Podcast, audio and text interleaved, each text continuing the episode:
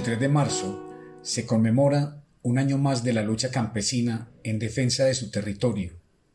Cada 23 de marzo se hace un homenaje al sentimiento y las acciones en defensa de los valores, la cultura y la vida de una comunidad. ¿Qué pasó en esta fecha? Algunos se preguntarán. Cada 23 de marzo se cumple un año más del establecimiento de la Comunidad de Paz de San José de Apartadó, ejemplo de lucha y transparencia por la vida. Gloria al sendero de paz, que abrió la luz brillante de la neutralidad. Vamos todos apoyados del uno con el otro, rescatando los valores de gran civilidad. ¿Qué es la comunidad de San José de Apartado? En la región del Urabá, ubicada en el noroeste antioqueño, se encuentra la zona de San José de Apartado, en donde sus habitantes, víctimas del conflicto armado por enfrentamientos entre grupos armados al margen de la ley, deciden conformar una comunidad para buscar la paz, y por ello han declarado su inquebrantable compromiso de no participar de forma directa o indirecta en las confrontaciones, una propuesta ciudadana que se ofrece como alternativa a la violenta conflagración que azota la zona y el territorio desde hace décadas. Formar el territorio de San José, territorio neutral frente a todos los actores armados, porque de todas maneras en la zona hacía presencia la, la, la guerrilla, por ejemplo, la FARC, y entonces el problema que se venía dando era campesino que le diera colaborado a la guerrilla con comida, con algún favor, entonces a ese lo, asesinaban. Eh, asesinaba a esa persona y, y, entonces también asesinaba a la familia, el hermano, el hijo o la mamá. Antes daba eso, daba eso, entonces se da esa idea de, de, conformar el territorio neutral frente a todos los actores armados, y, incluyendo la fuerza pública, que era la que, la que también pues, venía aliada con los paramilitares y operando conjuntamente y de una forma muy, muy descarada, ¿cierto? ¿Qué evento desencadenó este contexto? Corría el año de 1997.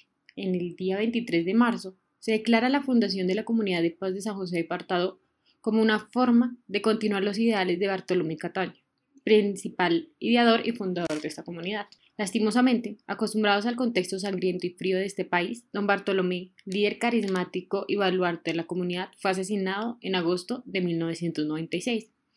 Esto impidió que el, que el, señor Cataño observara cómo se consumaba su principal idea, una comunidad de paz para una población en medio de la guerra.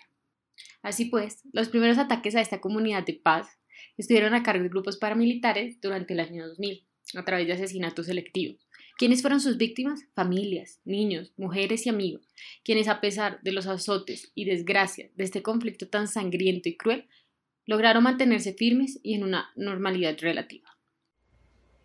Entonces, ¿qué año representó un antes y un después en la historia de la comunidad? En febrero del 2005, las fuerzas del Estado, acompañadas por las Autodefensas Unidas de Colombia, en la vereda de Mulatos, asesinaron al líder social Luis Esteban Guerra, junto con su compañera y su hijo, quien fue decapitado. Más tarde, en la vereda de la Resbalosa, fueron asesinados Alfonso Bolívar, su señora y sus dos hijos. ¿Pero cuál fue el motivo?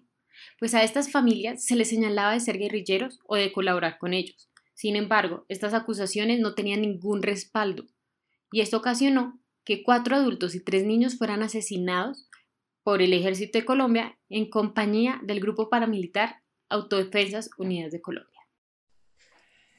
Es en extremo crudo lo que nos comenta Vanessa, y me nace una duda. ¿Qué consecuencias tuvieron estos hechos atroces en la comunidad? Pues, conforme a sus principios de la no interacción bajo ninguna circunstancia con algún actor armado, se vieron en la obligación de iniciar un desplazamiento en la búsqueda de un nuevo comienzo para la comunidad. Ahora bien, habiendo escuchado la terrible realidad que sufre la comunidad con algunos de los eventos presentados por Vanessa, traemos para compartir un testimonio, un testimonio que nos mostrará cómo es la comunidad de paz de San José de Apartado. Para aproximarnos directamente al caso de estudio, nos acercamos al testimonio del líder Germán Graciano Pozo, representante legal de la Comunidad de Paz de San José de Apartado, quien estuvo en diálogo con el podcast Todas las Voces, episodio 8, llamado La experiencia de la Comunidad de Paz de San José de Apartado. En sus declaraciones se le hizo la siguiente pregunta. ¿Qué significa ser una comunidad de paz? Nosotros como comunidad de paz, digamos, el mensaje a nivel nacional, internacional, la gente que estamos aquí, digamos, eh, es como dejar, digamos, ese legado a un, el derecho, digamos, a la vida digna, al territorio, al agua, el derecho a, a, tener, digamos, acceso a, una, una, reforma agraria, a educación, a salud, digamos, y es un tema que, que ha costado muchas vidas, o sea, apostarle a esto, enfrentarnos a esto, digamos, la situación actual que vivimos es un tema de sometimiento, digamos, a muchas comunidades, a muchas juntas de acción comunal, especialmente aquí en San José de Apartado, a través de una inversión social impulsada por el paramilitarismo. Entonces es como, digamos, ese mensaje, digamos, de, de nosotros ser autónomos, de no recibir, digamos, esta inversión social, que, el, el modelo opuesto económico del poder se opone al pueblo. Eh, nosotros primeramente decimos, cuando haya un respeto a la vida, hablaremos de inversión social. Eh, para nosotros es muy importante que se le dé un reconocimiento, digamos, a la vida primero, que pues para nosotros los derechos humanos no son negociables. Entonces, por eso nosotros siempre, digamos, que las formas de, de nosotros eh, trabajar, trabajar eh, digamos, enfocada primeramente en la vida. No es posible que se esté matando a tantos líderes, tantos reclamantes de tierra, tantos defensores de derechos humanos, defensores del medio ambiente, y se, y se sigue hablando de una inversión social, de un cambio y una economía cuando le están quitando la vida a las personas. Entonces, digamos, ese ha sido el espíritu de la comunidad de paz de San José Apartado, tener muy claro, digamos, qué significa la vida, que no es un negocio,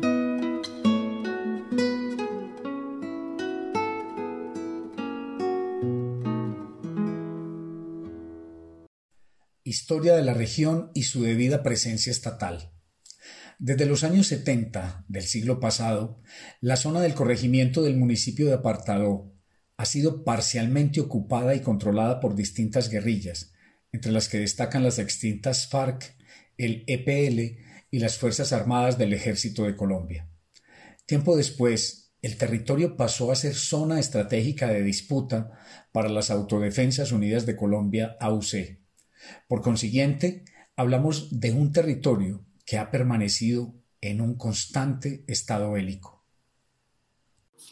Y en lo que respecta al Estado, ¿qué sabemos de su presencia en la zona? Ya que, como menciona, es de gran interés para estos grupos. Pues Vanessa, hablar del Estado colombiano y su presencia estatal en todo el territorio nacional a lo largo de la historia es hablar bajo supuestos.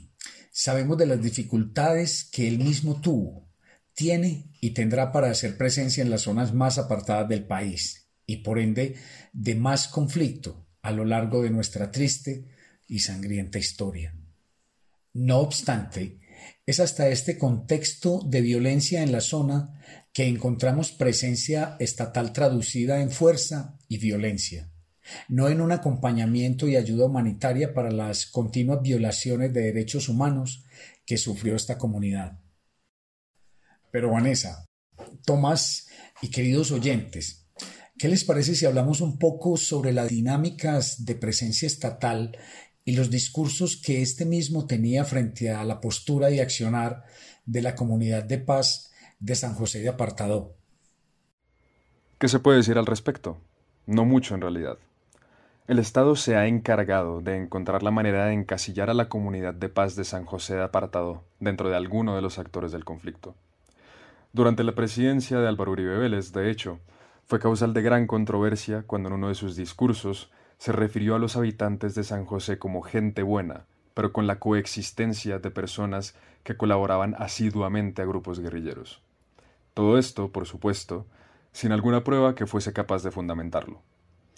Igualmente, ignorando el autorreconocimiento como territorio independiente que desempeñó la comunidad, el Estado instaló una estación de policía en el lugar para el año 2005, durante esta misma presidencia.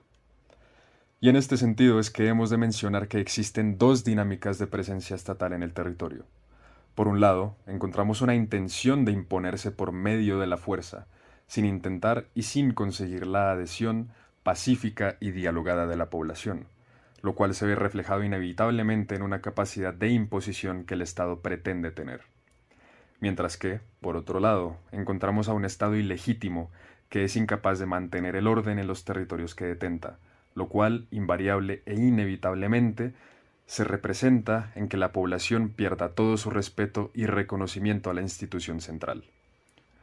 Teniendo en cuenta esta breve aproximación, la figura de un Estado eficaz pero sin legitimidad, debido a la posibilidad de tener fuerzas armadas pero no reconocimiento y respeto, es lo que encontramos en el caso de San José de Apartado, en donde se han promovido políticas públicas que únicamente se sustentan en la idea de construcción del Estado local, en una lógica del envío de fuerzas armadas para combatir a los violentos, una política que, por supuesto, ha terminado en el fracaso, ya sea por la imposibilidad de acabar con los grupos al margen de la ley, o por los factores situacionales, políticos e históricos que pueden derivar en la alianza de estas fuerzas centrales e institucionales con algún grupo al margen de la ley.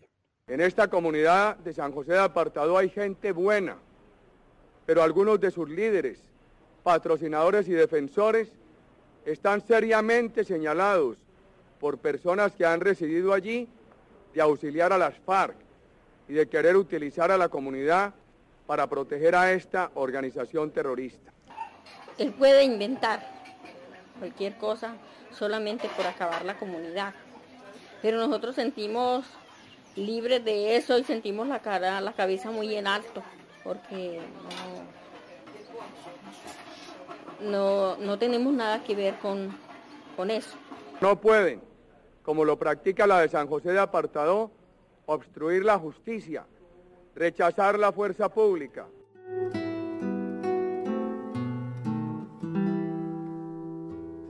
En este momento es oportuno abordar la historia de las dinámicas de conflicto por el dominio territorial que han tenido lugar en la zona. Vanessa tiene algo que decirnos al respecto. En este territorio, desde hace varios años, grupos paramilitares decidieron tomar la región del Urabá con el objetivo de combatir a las FARC, quienes tenían el dominio en la zona. Esto desató una profunda guerra a raíz de los intereses económicos entre estos actores con trágicas consecuencias para la población civil, quienes se dieron en medio de los enfrentamientos entre grupos armados y la respuesta militar del Estado. Así es. Y es que frente a la existencia de estos múltiples actores armados imperantes en la zona, Operando desde la ilegalidad hasta los marcos constitucionales, la comunidad ha vivido inmersa en un calamitoso fuego cruzado del que le ha sido sumamente difícil escapar. Más aún cuando la guerrilla llegó a acusar a algunos de sus miembros de complicidad con el paramilitarismo y los paramilitares hicieron lo propio hacia la guerrilla. Todo ello sin contar a las Fuerzas Armadas del Estado, quienes han actuado, por un lado, en contra de la comunidad, recurriendo a la intimidación y al asesinato selectivo, métodos que han utilizado todos los actores por igual, y, por otro, en connivencia con los grupos paramilitares para hacer frente a las guerrillas. El conflicto se vivía, se sentía en carne propia y se afrontaba con una gallardía sorprendente por parte de los integrantes de la comunidad de paz, quienes se declararon en oposición a las dinámicas del conflicto en la zona. Se negaban a participar de forma directa o indirecta en ellas y buscaban reivindicar el rol de la comunidad y el peso de la acción colectiva de sus integrantes con compromisos adquiridos como no aceptar la reparación individual de las víctimas. Y a su vez se desligaron de las dinámicas económicas que la guerra armada ejercía sobre el territorio al pactar la no siembra de cultivos ilícitos por parte de los miembros de la comunidad, junto con más acuerdos que denotaban la resistencia civil organizada de la comunidad. Escuchemos este testimonio para conocer de primera mano estas posturas que adoptó la comunidad. Digamos que la, reivindicación fundamental de la comunidad de paz al configurarse como tal es intentar hacer eh, realidad el principio de distinción de los civiles en medio del conflicto armado, es decirle a los eh, armados legales o ilegales, miren, nosotros, nosotros somos civiles, no intervenimos en la guerra y ustedes no tienen por qué dispararnos ni por qué utilizarnos como, como simples recursos para el cumplimiento de sus objetivos estratégicos. Entonces, la comunidad hace una cosa muy, muy importante en un país donde los armados han pensado que tienen el poder y que la población civil, como dije hace un momento, es un simple recurso estratégico eh, y la comunidad de paz se alza como alternativa de poder y ya ese, ese mismo autorreconocimiento como, como alternativa de poder, pues le resta uh, poder y entre comillas autoridad a, a los armados. Creo que eh, fue un hecho político muy, muy importante, no solo para Urabá, sino para el entero país lo que ellos ah, están reivindicando es reconozcanos que somos civiles y en ese sentido respeten nuestra decisión de ser neutrales frente a todos los actores armados. Nosotros tenemos el derecho de ser neutrales en este conflicto. Si ustedes se quieren disparar, háganse un poquito más allá, pero nosotros tenemos derecho a continuar con nuestros proyectos eh, de vida.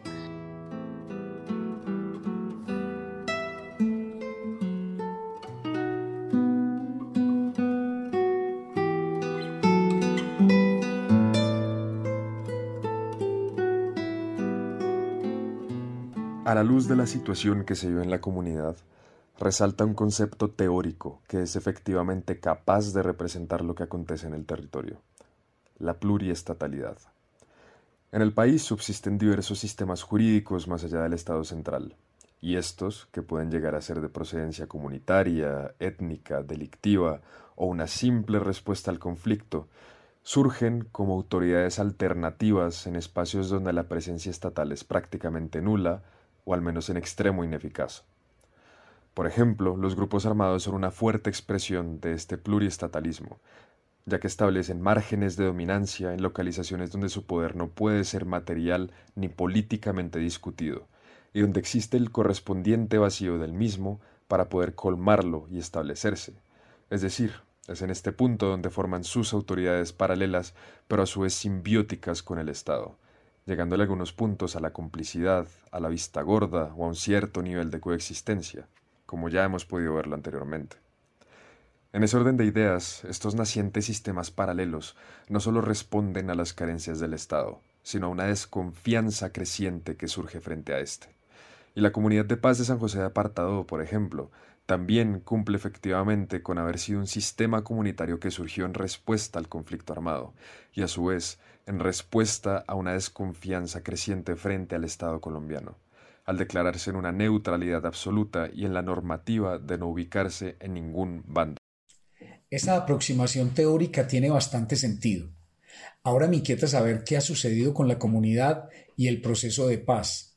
Justamente ayer escuché tu intervención sobre el impacto del proceso de paz en la vida nacional, Vanessa. ¿Nos podrías compartir tu postura sobre este caso? Tras la firma del proceso de paz con la guerrilla de las FARC, la comunidad percibe que no ha cambiado nada, pues se centran en la guerrilla, pero se olvidan que aún los paramilitares continúan en la región y que cada vez toman más fuerza, por lo que la población sigue siendo víctima de amenazas. A los campesinos los han obligado a participar en reuniones y quienes no asisten se les castiga con elevadas multas. Según relatan los habitantes, estos hechos son una repetición nítida de lo que aconteció antes de las masacres ocurridas hace más de una década.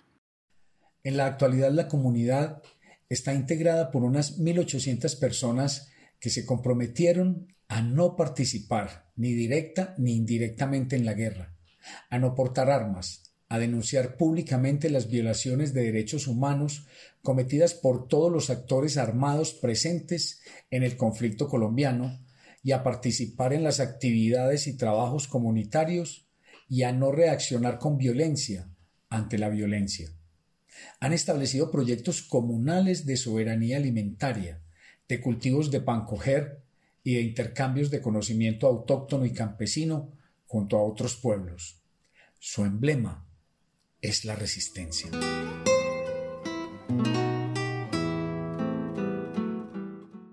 Esta historia por demás extensa, calamitosa y laberíntica, continúa sin un futuro claro, con las vicisitudes del conflicto acechando e intimidando a sus protagonistas continuamente.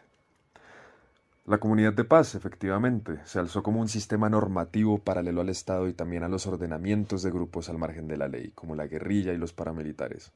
Una respuesta que simplemente era ya inevitable frente a la sangre y a todas las lágrimas derramadas de sus miembros, que reconocían ya una tácita ilegitimidad de las autoridades estatales y también de la milicia, más allá de estos otros grupos.